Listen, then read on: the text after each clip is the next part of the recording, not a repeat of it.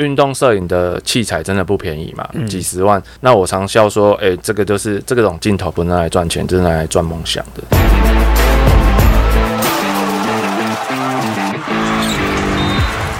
话题人物，对号入座，坐哪里？球场第一排，耶今天是我一起搭档的是磊哥，耶！杨振雷。大家好，磊哥，你知道每年到暑假的时候，篮球季就是放假嘛？对没错那这时候我们就可以跟一些在场上啊，平常我们有看到的，但是可以好好的聊天了，其实我还蛮喜欢职人系列的。真的哦。，对，因为我觉得一定非常多听众很喜欢这个系列，他们想要知道除了球员、除了教练之外，我们这些相关产业啊做的位置，然后到底内容是什么？我觉得今天应该会很精彩。今天我们邀请到的是人称国色的运动摄影师侯一静，猴子哥。耶、欢迎欢迎！猴子哥，你。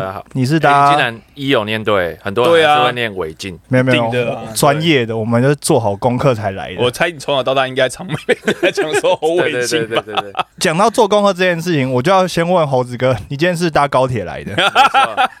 为什么会这样问磊哥？我跟你报告一下，猴子哥虽然是人称国色，然后拍了非常多的就是职业赛跟国际赛，但他其实真实身份是高铁的站务员。没错，所以特而且特别是就是到南部的时候，去高雄左营内站的时候，对，因为我们看到很多的同业每次到那边就会碰到猴子哥，先拍照。没错，先拍照。那为什么猴子哥你会从高铁跨足运动摄影？啊，这个就要从我们小时候开始讲起。讲股，先讲股。因为身为高雄人的我，然后那时候职棒三年吧，三十年前，Harry 应该还没出生。啊，应该哎，我一岁，然后一岁，职棒三年，职棒最兴盛的时候嘛，那我的学校，我的母校在立德棒球场旁边。哦，对，那也是算很老很老的球场。对对对，然后所以那时候就是哇，十岁就想要成为职棒选手，因为我如果直升旁边的国中就是他们是科班的，嗯前进国中。嗯，对，那后来当然爸爸就是反对嘛，就把我送去别的学校读书了。然然后这个梦就先暂时断了。哦。对，然后后来读书的时候，我后来读文藻念语文，嗯。然后我一直对体育还是非常有兴趣，嗯，所以我呃在学校五专的时候立志要想要成为磊哥的学弟，未来体育台就是我之后的那个一条路。一条路，就是如果不走球员这一部分的话，你想要走的是呃，就是媒体对或者是播报体育体育相关的，对，ESPN 啊、卫视啊，当然那个是对啊，都是都梦想都，。那个时候我们的台就是大概这几台啦，就是呃未来，然后再是 E ESPN，再来就是卫视。哎、我国中的时候在怀生的时候，那时候打球，我也想要一直打球嘛。可是那时候的教练何老师何素清，他就有跟我讲说，你就算真的以后没有打得这么好，没有去打球的话，你还是有几个选择可以做，其中一个就是体育记者。对，没错。他就他有跟我讲这件事情，他那时候就一直放在心，一直觉得自己很能打。后来发现，嗯，好像没这回事，你说你国中的时候觉得自己很很能打，是？就对。可是我觉得小小时候，我觉得年轻的男生，就是特别是在 teenager，就是青少年的期，你从国中开始到高中，even 是到大学，我觉得都可能会有这样子的梦想，对不对？对，那后来呢，有成功吗？后来就是我退伍之后的面试，第一个工作就是未来体育台。哎呦，对，然后蔡明我还记得是迷你主播，哇，嗯那时候是偶像哎、嗯，对，光能去那个未来面试，我就觉得很了不起了。然后当然是没中嘛。然后第二个就没搞什么？没懂得用人才。成 没办法成为磊哥的学弟。然后第二个就是职棒杂志，嗯，中华职棒杂志嘛，对对对对对对，嗯然后也是没中。也是没中。第三个台湾高铁，然后就一路做做到现在，八月就满十七年了。零六年的时候，零六年啊，零六年，我因为我是零六年一月一号退伍的，对，哇，所以啊，中间你没有再想过说再去试试看吗？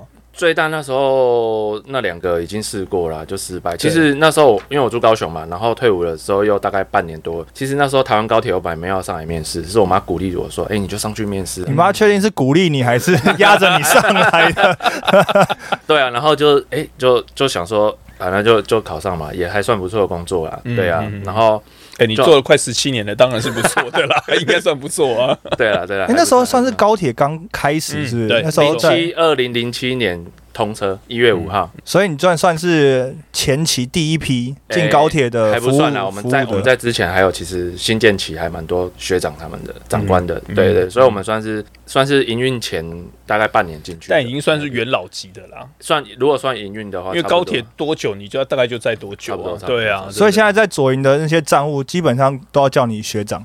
也也没有，还是有比我资深多。哦，所以你还是有要叫人家学长的机会就对了。对对，好，那但是高铁跟运动摄影还是隔蛮远的啊。你又怎么样？就是从高铁之后，然后就真的又拍到照片了。因为我就本身很喜欢旅游嘛，然后我又很还是很喜欢棒球，那我们就我就就是之前部落格很流行的时候，我就会带着相机，然后那时候因为日本职棒他们没有所谓的中文的网页，你可以购票，嗯所以你必须要会日文。那我那时候就写，我其实也也不会日文哦，我就是五十一慢慢慢这样看，然后就介绍十二个日本职棒的主场，嗯然后我都会。教人家怎么去买第一排，如果你想要拍球员的话，对，那我就从那时候我都很要求自己的照片，我买到第一排，球场第一排。对，你在十七年前就在球场第一排了。呃，师傅，师傅，那我我打岔，十七年前有拉拉队可以拍吗？哎，我还真忘了日日本好像有，日本职棒好像有，对，但台湾职棒那时候没有，而且早期的台湾职棒应援喜在外野啊。嗯，对啊，对啊，便当都从外野丢下来啊。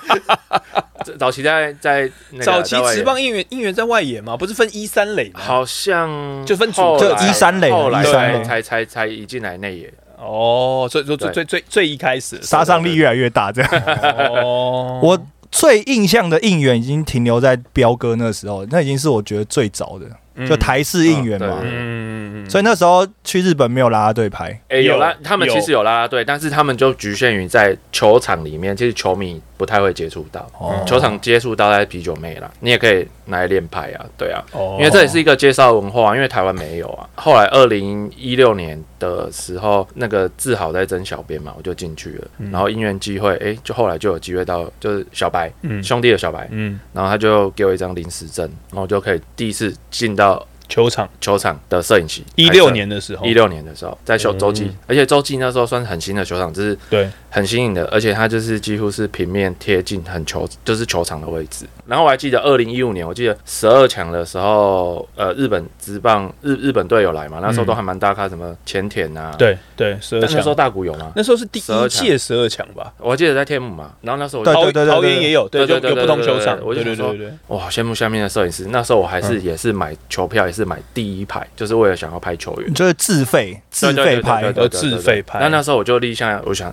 好希望有一天可以。成为下面的摄影师这样子哦，在一五年的时候，十二强天母球场的时候，所以从那个临时证就那一次之后，就一路拍到现在。嗯，对。然后最大的一个契机是二零一六年的底，然后接一七年，因为那时候 WBC 嘛。嗯，对对。然后我就跟真空那时候时任的 TSNA 的老板说。哎，可以帮，就是我想要去拍拍，然后可不可以帮我申请证件这样子？哎，但是我觉得刚刚猴子哥讲到一个小小的细节，我觉得蛮有趣的，就是他刚讲说他去洲际拍嘛，因为坐第一排啊，然后说那时候球场是很新的球场，所以很平面啊，很贴近啊，很好拍啊，所以就是各个场馆之间跟你在做拍摄准备，是不是真的差蛮多的？每个球场不太一样，哎，对啊，你像澄清湖，它的幅员太广大了，嗯，对，然后如果他对比较新装，新庄。又很小，嗯，对，那就是每个球场台是多少会有不一样的那个点，然后灯光也不一样，主要灯光也不一样。那我们讲啊，就是像选手嘛，就是如果去客场比赛，他们都要去适应场馆，尤其是国际赛的嘛。那摄影师也需要，应该也要吧？当然要，当然，当然，当然。需要注意哪些地方？到哎，你是说呃台湾职业赛场还是国际赛？先讲台湾好了。好，先讲台湾。那呃，基本上每个球场我们都去过嘛，可是其实每个球场的球场的色温。跟环境还是不太一样，那所以我们到的时候还是会先测测试啊，比如说你你从摄影机拍过去。投手、打者这两个位置的灯光就不一样了，嗯，会稍微差一点点。但一垒跟三垒，哎，其实还是会有一点差，对啊，还是看我们球场的灯光啦。那篮球场是不是差别又更大？因为像我在看国外的篮球场在设计的时候，有的是，比如说它的观众席是全暗的，就是等于是像一个聚光灯只打在球场中间，然后也有那种就是很亮的那种球场，是不是真的？就每个球场的设计。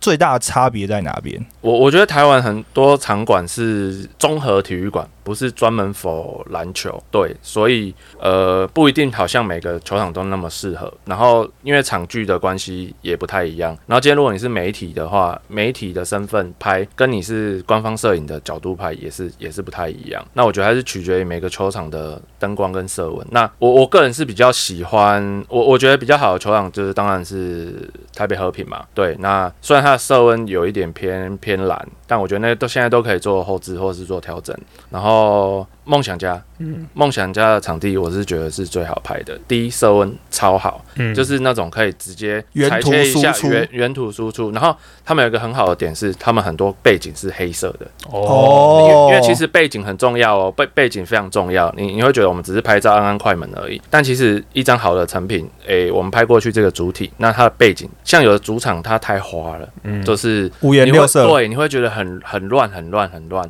对，看起来那个照片就看起来就会顺差很多。嗯嗯，所以就不太聚焦的感觉，就是感觉你的画面里面很多东西，对对对对对对对，而且刚刚说梦想家嘛，我以梦想家。为是因为有 Formosa Sexy 好拍，好 拍拍哎正哎哎漂亮睡哦哎、哎但说真的，我只要按快门就好。我当官就是官方摄影之后，我就是我觉得这是也是很重要一个点，就是你如果是今天假呃另外一队的官方摄影，有些东西你可以拍，但是不要太明显，就是也不要说拍了可能放在自己的社群啊什么的，毕竟你是来工作的对，你是来工作的，对啊，我觉得这样会比较好。你你现在都是去工作的吧？还有拍兴工作啊还有拍兴趣工作工作 都是去工作的嘛？对哎、那拍摄比赛之前，你们有需要做什么准备吗？因为我看猴子哥每次都很早到球场、哎，当然你说现在以现在 Plus E 或是以治安来讲，可能有一些比如说球员来的时候拍一些他们的穿搭，可能是一个工作的需要啦。但是你们这么早来球场，通常都准备些什么？就当然第一个是 OOTD 啊，就是球员的 OOT，而且甚至、嗯甚至有时候如果球场可能拍摄的点不是很好，我我们球队他可能会前一天就来住饭店，那我通常会去饭店前面拍。哦因为哦，呃，我自己个人蛮喜欢太阳队的，美国的那个凤凰城太阳队，嗯他们的的那个摄影，嗯。他们拍的 OOTD 我都还蛮喜欢的，而且因为他们甚至他们很多是要坐飞机的，然后直接在飞机上那个拍。拍哇，超超好看。他们蛮多是从饭店出来的，并不是不一定都在球场。嗯。那我觉得那个还蛮生活化，而且其实或下飞机那时候。对对对对对对，而且其实那个我觉得才是更真实的一面，嗯因为球嗯场大家每次都看过了嘛。对啊。没错没错，那我我觉得换一个背景，哎、你整体感觉就不一样。因为像领航员住的高雄住的有有一点欧式的那个建筑，嗯。走出来那个景背景跟侧侧边超美，很漂亮，Да. 真的。那个就拍起来就对对对对，然后他们住台中的那间也蛮不错的，后面就是黑色大理石的背景。而且我觉得现在一般人就是应该说球迷的呃使用习惯有影响，因为包括像 Instagram 最近不是很夯吗？然后有延伸出那个 thread 出来嘛。但不管怎么样，Instagram 强就是强在说那个照片看说故事，那再加上有这种强的这种摄影哦，他把照片如果拍的很漂亮的话，有时候你会被照片去吸引，感觉用照片去说故事，那感觉也很棒。哎、但是但我另外一个觉得是我们刚刚讲台湾的比赛嘛，嗯。台湾的职业赛嘛，可是因为猴子哥号称国色，就代表为什么？为什么？为什么？对，封号哪里来？没有，怎么说的？大家乱当乱总是一定要有一定的乱推啊。没有，因因为等级啊我的理解是这样子，那猴子哥你可以补充，你说你说。因为呢，猴子哥参与很多中华队很经典的比赛，嗯。那中华就是国际赛嘛，二零一七的 WBC，对，二零一八的亚运，亚运，然后在二零二一的东京奥运嘛，嗯。然后在二零二三的 WBC，、嗯，猴子哥都有拍，对，所以呢，就是他的照片呢，因为也在网络上广为流传，流所以人家号称他为国色。嗯，这个解释是这样子吗？应应该算啦，但但其实我蛮不喜欢这个称号的，为什么？算是好好笑啦。大家都会说国色天香啊，哦就是取那个谐音嘛，或是护国神社，护国神社，那个摄影的这有什么摄嘛这有什么不好摄影的摄这这很棒啊！没有那个太太捧了啦，不行，我我不是很喜欢。你本身是比较谦虚低调自我精进那一类的。哦 没有，就是哎、我觉得比较幸运，就是刚讲到，其实奥运那时候啦，嗯对，奥运那时候，因为恰巧我们有很幸运的，我们有被小英总统分享。嗯那对啊，那他周边的一些朋友啊什么，他们大家都会这样开玩笑。对啊，从此以后你要拍拍照，然后 take 可比如我的工作照，国大家就色会就是写国色。我一开始还会把它杠掉，后来我就算了算了算了。大家大家都已经都知道了，对对对对，所以主要就是因为那个啊，二零二一那时候东京奥运啊因为我们，曾经也成绩成绩也不错，而且因为在亚洲，所以大家的关注度那时候又更高，而且是后疫情时代没错没错，的第一个算是大型的国际赛嘛，没错所以大家基本上关注度都很高啊。嗯，所以那时候猴子哥的照片被小英总统转发了，那他就那个有因此因为呃，就是等于东京奥运这样，然后知名度大大提升，价码变贵嘛，其实还好欸。我我哎、我说真的，我接案很随意。然后其实我到现在，我昨天还跟一个摄影师司讲，因为他有一些有一些东西过不去，我就说，其实像我既然从来都没有签约，因为我觉得合则来，大家就一起合作。嗯，那你总是可能会遇到什么不开心，那就就不要合作，因为嗯我们后面或许还是有机会啊。对，就像我我我觉得，因为我的起起伏伏其实蛮多的，然后其实一路走来，一开始其实没有很顺，所以我会蛮多领悟的。像一开始你看哦，我我后来都会想说，我如果当初进未来成为磊哥的学弟，嗯那或许后来我就没有办法做拍拍摄这些东西了，然后可能也没有办法经历后面这一些。所以其实有点就是命中注定啊。然后而且而且你走的路，我觉得其实也不是说就是在网络上大家都叫他非典型运动摄影师。对，因为我不是科班出身啊，嗯对啊，对啊，有点像是自己练出来的，对不对？对对不对？对你刚说你从一六年才开始有机会去球场拍，对对对，你从一零六年就想说要进这一块，等于说中间这十年，其实你就是自己从可能 blog 上面开始做啊，然后自己的兴趣啊，然后有空就去拍呀、还自己自费出国去美日本啊什么的，这都是自己练出来的、可我我觉得大家算算是很喜欢拍这些等等的，然后也很用心拍，可能比如说自费啊或者自学啊，就非典型这些等等，你总有一个时间或是拍到一张照片，觉得说我可以做这个工作吧？有没有这个时刻？还是你就是拍拍拍，然后就有人找你接工作？对对对对对所以你也没有。有真的一个时间觉得说，哦，我好像可以把运动摄影当我的职业了。呃，我我觉得最重要是二零一七年的那个转捩点，就是拍 WBC 的。我如果当初，因为其实我后来镜头是贷款的，我就下定这个决心，哎、我觉得应该要去做这个，因为运动摄影的器材真的不便宜嘛，嗯几十万。那我常笑说，哎、这个就是这个种镜头不能拿来赚钱，就是拿来赚梦想的。嗯，对啊，因为真正我们工作的镜头，呃，可以接案的，或许不需要，呃，或许不需要用到那么那么那么贵昂高档昂贵。我觉得那是那个转类点啊。那你说有没有哪一个？像说真的，奥运不在我的人生清单中。我觉得对我来说，那时候能够拍到 WBC 那种世界棒球最顶顶端，对我来讲也是圆梦了。哎、那拍职业赛跟拍国际赛最大的差别在哪边？就是你不能不能失误啊，嗯就是因为因为职业赛我们可能有一个赛季，那你你可能今天拍不好，诶，你可以检讨，因为像像其实我每一场比赛我都会检讨，说我今天哪里拍不好，或是我这个当下其实我应该在哪一个点做拍摄，嗯像像领航员季后赛的时候，对不对？呃，我在季后赛的时候，我做了，因为因为我每一节设定的点、拍摄的点都不一样，因为我大概知道，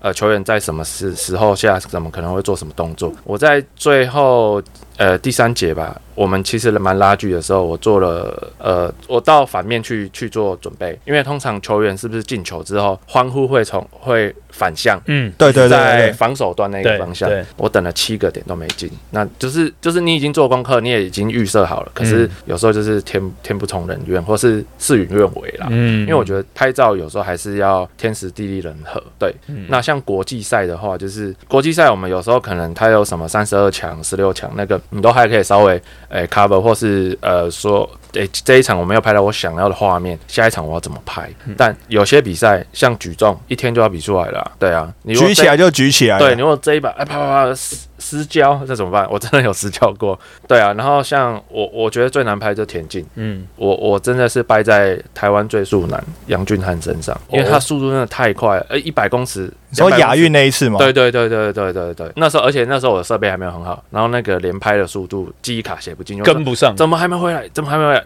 然后但咻一下就没有了。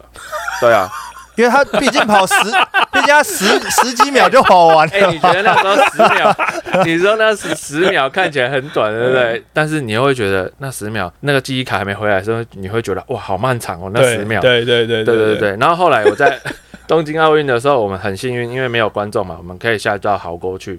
对，因为在亚运的时候，其实我们在观众席上面拍摄对，。他有个那个摄影区嘛，摄影壕沟，对对对。但其实它壕沟前面呢，它有一个那个栏架，所以你大概面前大概只有不到一公尺的距离可以拍摄。嗯对，然后像那种短跑啊，或是什么一百、两百、四百那种跨栏什么的，选手只会在你面前经过一下下而已，嗯嗯，可能只有那么一秒。对，然后你前面还会有个学长，高速摄影机砰过去，嗯因为我很多次拍到学长，对，所以国际赛就是你除了要了解那个运动，然后你几乎不可以有失误。职业赛季比较长，所以你可以有累积。对这一场你可以累积 Game One 失误没关系，我还有 Game Thirty 三第三十场可以拍。或或许也不是失误，可能是啊。没有那么好的东西。没有那么好的没有拍到你觉得心目中对对对100分的照片啊对对对对对嗯哎、那磊哥，那国际赛的转播跟职业赛的转播呢？呃，应该就又差蛮多了。你刚问这个问题，我就想到国社的角度，就是我我的感觉是说，因为我们国际赛跟职业赛，职业赛比较明显的就是说，基本上你不太会有私心，国际赛就是为中华队加油，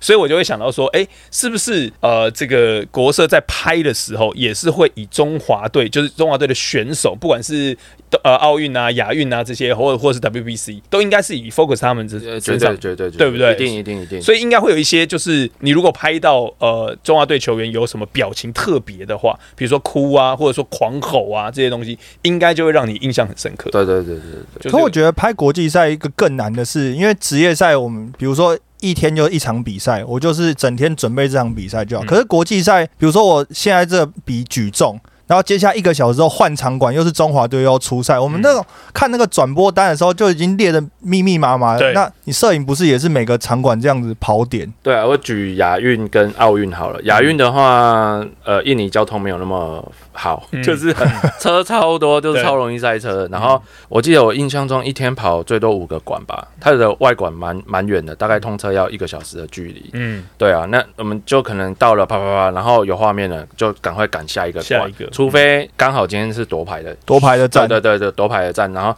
后来有颁奖，这个这很重要，一定要拍嘛。嗯对，然后像奥运的话，那时候因为疫情的关系，所以我们呃很麻烦，是我们十四天内都不能坐大众运输交通工具。嗯。日本是一个大众运输非常发达的国家，但我们都不能坐。然后，所以我们可以坐大会的计程车，另外一个接驳车。嗯。但接驳车它是从饭店你住的饭店 A 点把你接到那个旅运中心 B 点，然后你要去其他场馆。哦，再坐去再接驳车。接驳车去 C 点，但如果你要去 D 场馆的话，你要先回到旅运中心，嗯。再去再去 D 点，对对，哦。所以其实反正你一定要就先回到旅运中心。除非你人品很好，在路边拦得到大会有计程车。我们真的有学长，哦我们在拍小戴吧，那他们那个场馆有一点比就是大东京地区比较外面的，对啊，所以那时候带自己住外面的饭店嘛。合理合理 合理合对，没错，比较比较方便。合理，而且而且那时候说真的，疫情的关系，其实你都不知道谁会没有明天，因为我们都要做检测啊。对，选手是每天，裁判他们也是每天，那我们是媒体是四天做一次，然后你下机那一次如果中了，你就就回来你就回你就遣返了。有有同业中吗？哎、有同业好像没有哦因为大家应该都蛮定金的，对，就很是小心。不太敢欧北来啦。对对啊，我们那时候都戴那种几乎 N 九五的那种口罩，口罩对啊，真的。然后然后都不会你只要摸。摸笔哦，摸笔一下而已，就喷喷喷喷喷喷，对啊。嗯，还是会怕那时候很危险那时候对啊很危险。疫情疫情下了，对，哎、那刚讲职业赛跟国际赛，我觉得另外一个，我看到猴子哥在他自己的 IG 上面写了一些他自己的拍摄心得，我觉得有一个蛮有趣的地方是，因为猴子哥有去拍职业赛的春训，日职的春训，嗯然后跟 NLB 美国职棒的春训，摄影师的摄影文化是不是就是东方跟西方也差很多？完全不一样，怎么说？而且像因为日本，像我们申请的时候，是我我对日本的窗口嘛，然后就是他们有他们的规定，比如说我们要申请啊、表单啊什么的，全部都是日文的。对，当然我们有请前辈帮忙了，对啊，非常感谢那个呃东阳东阳神拜，哦。然后还有淑芳姐，嗯。对对对，日他们那时候日文，对对对对。然后那时候就就就有帮忙，就就嗯。其实还蛮顺利，而且他们可能跟广报，就是广报就是他们的 PR，就是媒体、嗯公关媒体，就是跟他们对应的话，会会稍微比较好好一点。那后来我有学日文嘛，到现场，哎，你你其实语文真的很重要哦。嗯我的第一志愿本来是日文系，但没考到，我后来还是有自己去学日文。嗯因为我觉得在体育这个方面，我觉得语言真的蛮重要的。像、嗯像像我在领航员的时候，因为官社，我就会很常接触球员嘛，嗯我会觉得哇，周边的工作人员英文怎么这么好啊？我有些真的听不懂他们在讲什么，嗯，所以我觉得，呃，即便你是周边的从业人员，我觉得大家的语文能力，语文就是你还是要去多加磨练。我觉得这是一个非常加分的的那个功哎、。你在文找我，外文是主修什么？法文啊，法文。哎、巴黎奥运啊，没有了，没有了，确定没有了，确定没有了。哦是哦确定没有，不是说什么东西没有，因为签很很少啊，摄影签啊。哦巴黎奥运啊确定没有，确定没有。哦哎但是淡水巴黎啊，巴黎奥运，但但我觉得刚讲到那个就是东方跟西方的摄影文化差距之前，我还想问一个，就是在哎国际赛的时 sorry，我候，我可以再补充一个哦，就是呃，日本他们的文化就是，你知道他们不管是职业或是或是国际赛，他们会有一个抽签的惯例，就是呃，我们今天有十间媒体都是日本的，对不对？然后跟外国媒体大家就抽签，决定你要做这一排的一垒的哪一个位置，三垒的哪个位置，这是日本非常特有的的那个文化，所以他的摄影席是抽位置是抽出来的，抽出来的，哦，不是说什么先到先对啊选没有没那种，有没有，也不或者是看你，说也不是看你什么什么的没有没有哦大家全部用抽的哎，呦，哎，很有有趣对，对所以就表示人人都有机会抽到最好的位置。对对对对对哦，这点这点不错，我觉得这点很公平啊，对。但美国我是因为去春训，所以其实没有很多摄影师，就是哦但是不需要抢。就是大家先到先先抢位置嘛。对对对对，就是卡好位就是就是你的啦。但日本是用抽的，对。哎，我再补充一个，因为你我昨天来的时候，我有听那个嘉庆那一集，对，哎，其实日本他们是没有准备媒体餐的，啊，哦对对。但美国我去春训的时候，有些有准备媒体餐，嗯，但有些有准备，但是要付付费但付费其实也很便宜，也不贵，对，很便宜，对，很便宜，对对对，就我觉得这也是一个很特殊的文化差异。没错，我去美国采访的时候，日本我比较少去，但是我去美国采访职业比赛的时候，基本上他们对媒体是很很友善很，照顾的。对，就是说他们给你的位置也排好了，然后你你的哪一个单位、你的名字，他基本上都帮你安排好了。然后媒体餐，我印象中我有我有记得，就是就像国社讲的，就是有些是要付钱，可是很便宜，就是五块十块。对对，然后其实有点像是吃把清洁费。对对啊，清洁费的概念啊对对，就五块十块美金而已，然后你就可以吃非常丰盛的东西。然后有些是就是免费，大部分我碰到的是免费。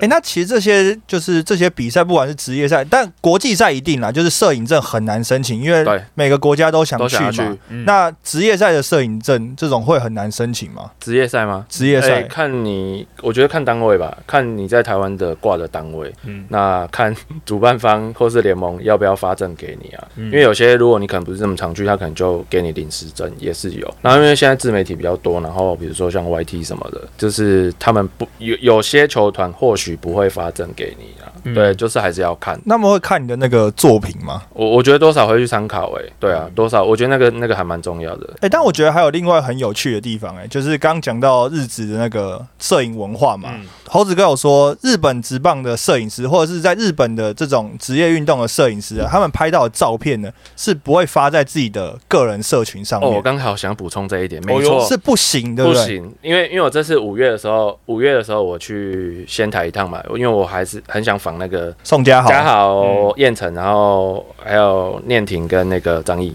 嗯。然后我就是还是去了。然后后来去了之后，刚好就遇到那个乐天的官社，他就我们就有聊天嘛，就有聊天，因为我日文还算基本还 OK，然后就有聊天。他们就说他们的，因为我们我们都会交换那个 Instagram，嗯。然后他们就说，他们其实就是工作的时候，他们作品是不能放在那个上面的，但是欧美的都可以，因为像我追很多、呃，比如说波波士顿红袜的官社啊，亚特兰大勇士的，太阳啊，对啊，太阳太阳，太哎、太阳，我甚至还有跟 Instagram 跟他问过问题耶、嗯对因为我觉得对我，因为我觉得他拍这个画面，比如说就像我说的，我们会设定，诶、这一节我应该在哪里拍？他拍到 Booker 一个反向的灌篮，就是他从球队的防守端拍过去，然后 Booker 刚好灌篮的时候是面向他，对对对对，嗯那个超难得，但一般人其实不太会这样设定。嗯然后我就问他说：“那你们有几个摄影师？”他说他们只有一个平面摄影师，所以他们他们也都就是会做一些设定。嗯对嗯嗯嗯所以欧美就可以这样，就可以放欧欧欧美都有放啊，他不管是呃形象照或是球场照，他们都有放。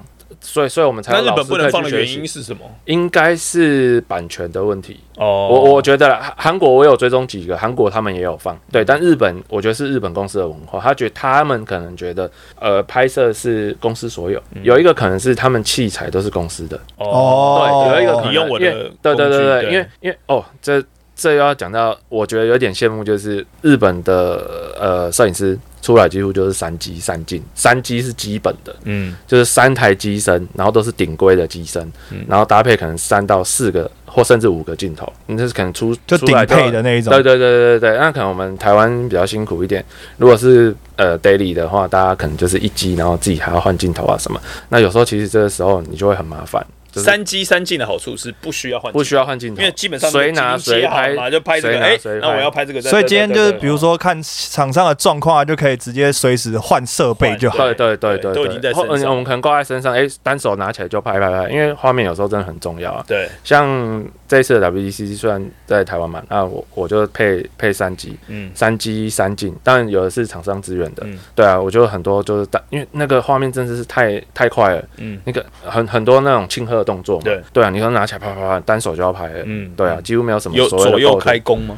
呃，左手我没办法，哦。但单手单手可以。那我会把比较惯用的第二惯用的放在左右手，嗯。我单手拿起来。然后如果真的在左边，然后再再对对对对，哎，对相机没有什，么左右手吧？是不是？好应该都是在都是右边嘛对对对对对对对。所以没有什么但极少数人会用右左手拍，我觉得超厉害的。那他左手怎么按？他那个明明按键在这里啊。他们机他就这样身稍微小拿起来这样小一点点，哦然后他可以按到，然后我觉得同时超厉害的。哇塞，好强哦。这都是学问呢。对，哎，对那刚刚这样讲到这个，因为日本就是这样子拍摄，算是他们的潜规则吧？对啊，就是不给你你不你不能放照片那这件事情日本。他们那边给的那个费用有比较多吗？哎、我还不清楚哎、对啊但是但是我后来后来我有时候会，比如说我打一些日文，然后打摄影师的日文，然后上去，他们有一些接案的啊、嗯那费用比台湾还低耶、我真的有点压抑。哦，运动摄比影师哦，较低，然后但是又不让你放，还是他们 case 多，因为比赛多。除除非他们他，但他他们其实也有社群，嗯可是应该是由公司的小编或是公司的编辑去发，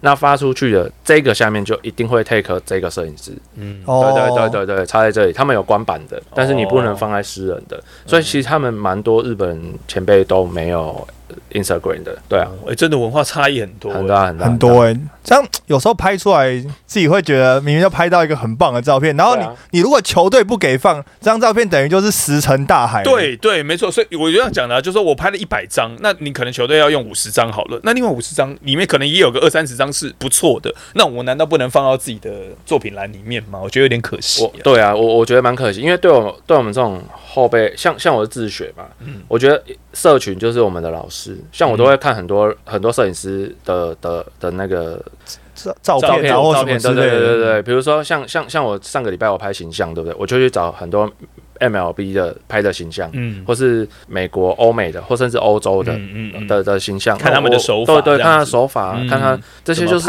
我们可以去运用的啊。你看，可是我看不到日本的，日本的没有对，我觉得我觉得非常可惜啊。对那你在拍照的时候有什么迷信吗？或潜规则，让你为了让你拍到照片？因为大家都知道我是一个很迷信的人，所以我每次遇到人，我都想要问这件事哎、情。其实我我说真的，我我们也会，比如说我待球队观社的话，我们今天连四连胜，我我下周会穿一样的衣服。哦，然后如果如果输球，就是下个礼拜不会做这样的装扮，我就换一。下，然后如果啊，如果这个点我一直被挡住，或是我这个点我一直拍不好，我会赶快马上换另外一个点。所以还是还是会还是有还还有还还有还有那时候我很菜的时候，我在棒球场讲说，哇，今天打好快，我我要再讲一次这个故事。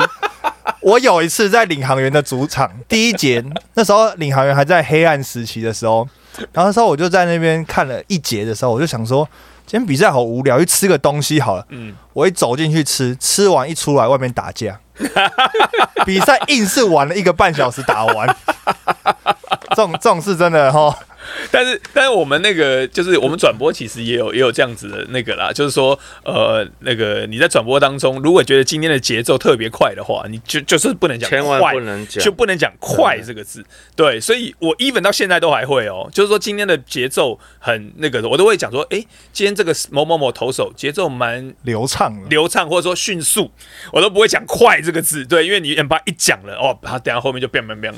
好了，那最后哎、我想问一个问题，因为我来这这个路上，我就想到，呃，上个赛季 Russell Westbrook 跑到快艇去之后，他有一个躺在地上，然后这样子欢呼，那个照片是被所有人都在讨论，因为那个是非常难得的一张照片。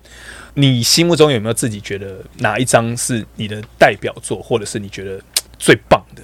说真的，我觉得拍蛮多，好像没有到最棒，但是真的整体来讲，我就是当，呃最怀念是冬奥啦，冬奥。冬奥，那谁呢？哎哪一张？诶、没有算脏，我觉得是我当下的那个状况。幸存跟志凯是我们从二零一七四大运就开始拍，就拍了。然后因为他们以前是 Under Armour 的签约选手，对，对，那所以其实我们很多场合我们都会碰到，碰到其实嗯。蛮蛮不错。甚至志凯我们有时候都会约吃饭的那嗯种交很熟情，了。对对对对对有。私交的，对对对对对，那幸存也是都会聊一下什么的，嗯。对对对，所以所以当呃志凯跟幸存他们在冬奥的时候，志凯因为他上一届里约奥运的时候呃落马嘛，对，安鞍马落马就没有就没戏了对就没戏了失误就没办法。对，然后然后加上因为呃冬奥的时候，他有几次的练习，嗯我们有赛前练习什么的，他一直落马，一直落马，一直落马。就状态不好。对，然后到最后决赛的时候，他完成那一刻，嗯然后我我情绪很高起来，然后就在观景窗里面哭了。对，嗯这个这个是我印象很深刻。我觉得虽然不专业，但是不过当下我还是把该拍的画面都有拍到。我我觉得这不会不专业，这是完全投入到比赛当中。哎，对对，有些前辈你应该把镜头反过来拍一下自己哭。可我觉得李志凯那个画面，当然就是全台湾的那时候的，就是不管是不是运动迷啊，还是全台湾人，应该都蛮感同身受，因为我们就是隔着电视机看，就是大家平常绝对不会知道鞍马的规则是什么，可是就会知道说李志凯只要不摔下来，他就有机会。对，对所以大家就对对是连我妈我爸，我非常记得那一天大家在看的时候都是站着看，嗯，然后都是握着很紧张很紧张，我记得四十五秒吧，他四十五秒要结束那个，对然后下来那个，啪对，那个真的是那个瞬间我就连他自己那个动作啊。哦，然后你知道他会最后不是，哎，我不是不知道大家有没有记得，他最后有那个抱着教练那边哭，对对对有有有对。对，因为他第二名，那个国王奖金少了一位，本来从那个有没有少150后面银牌，哎，他们有加一点五哦，哦，因为体操对对对，他们有项目不同项目不同。所以他本来从那个透天变那个那个豪宅，透天，变变那个大大河，你想这样子就有点哭不太出来。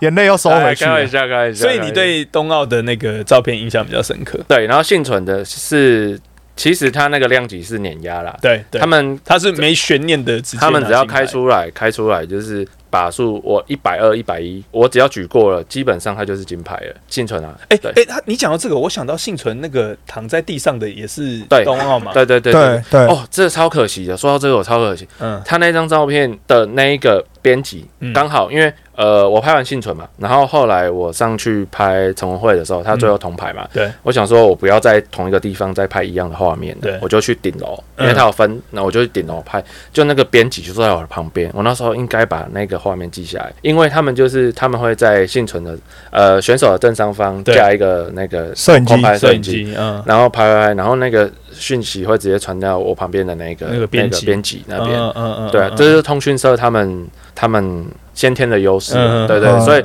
这张照片才有办法产生。一般像我们这种媒体是不可能。因为那个镜头你们根本到不了那个地方。对对对，他们应该有买所谓的权利金。我记得通讯社他们，因为他们背心也不一样，嗯比如说我们穿咖啡色，他们穿蓝色的，所以他们的呃场地跟位置都会比我们好。嗯，对，嗯所以因为他们要贩卖照片嘛，给给世界各地。对对对对对对对对对对嗯对啊，这就是我们没办法达到的。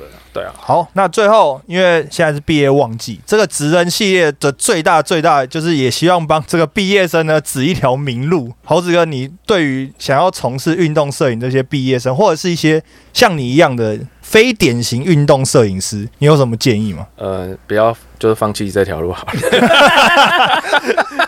你你是讲了一副 一副要放弃的样子，是不是？没有了，没有，开玩笑，就是呃，我觉得就是你你不要设限太多了，然后你有一定我们都是先开始有兴趣嘛，那我们就是不停的拍，然后像像我就是从观众席上拍起来的、啊，嗯，对啊，那你你如果可以从观众席上去要求你的影像，那或甚至有一些比较学生层级的，你都愿意去拍的话，而不是说我一部就要拍纸棒啊什么的，那你都愿意去拍，然后把你的作品里作品里面做精选，因为像其实现在社群很发达嘛，啊，大家其实也不可能每张都点进去看呐、所以通常如果是 Facebook 的话，前四到五张你要放不一样的照片去吸引人家点到里面去看其他的照片，嗯。而不是、哦、我拍了一百张，一百张丢上去，然后前面五张都是打击同一个方向的。嗯对啊，我我觉得就是像我去拍，我都会多走，因为我觉得有些画面很局限，或是画面都一样，我就会一直一直走换位啊，呈现尽量呈现不一样的画面。嗯那我觉得这些呃喜欢运动的朋友可以多多尝试，嗯对，然后多要求自己，那不要设限，就是你你你不知道你什么时候会有这个机会，或许诶像诶像我的社群里面啊，真的很多人说某某某说诶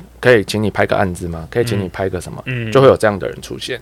对那哦那我觉得现在比较偏向新媒体或自媒体嘛，对啊，那我觉得就多充实自己。那我觉得除了运动拍摄的，就是我们比较偏记录的部分，呃，你有机会的话可以多充实棚拍，对，运动选手当练功吗？对品牌，那个那个我觉得都可以去去磨练，就是品牌，他们有时候比如说艾迪达、Nike 啊，或是他们什么牌子要找选手签约选手做一些形象拍摄的时候，候，那个那个，我觉得那个也可以去做练习。对啊，嗯你在学生时代就可以做练习。好，大家听到了哦，应届毕业生或者是有兴趣投入的，先去高铁找工作，先去高铁找工作。这职人系列，我觉得最有意义的就是后面这一段，因为对，其实成功的大家都会复制嘛，可是你说怎么样走到这个的过程，应该是比较大家想要知道的事情啊。对，今天谢谢猴子哥，谢谢，谢谢，谢谢。球场第一排职人系列，我们下一集见。我是 Henry，我是杨振雷，我是猴子，下次见，拜拜，拜拜。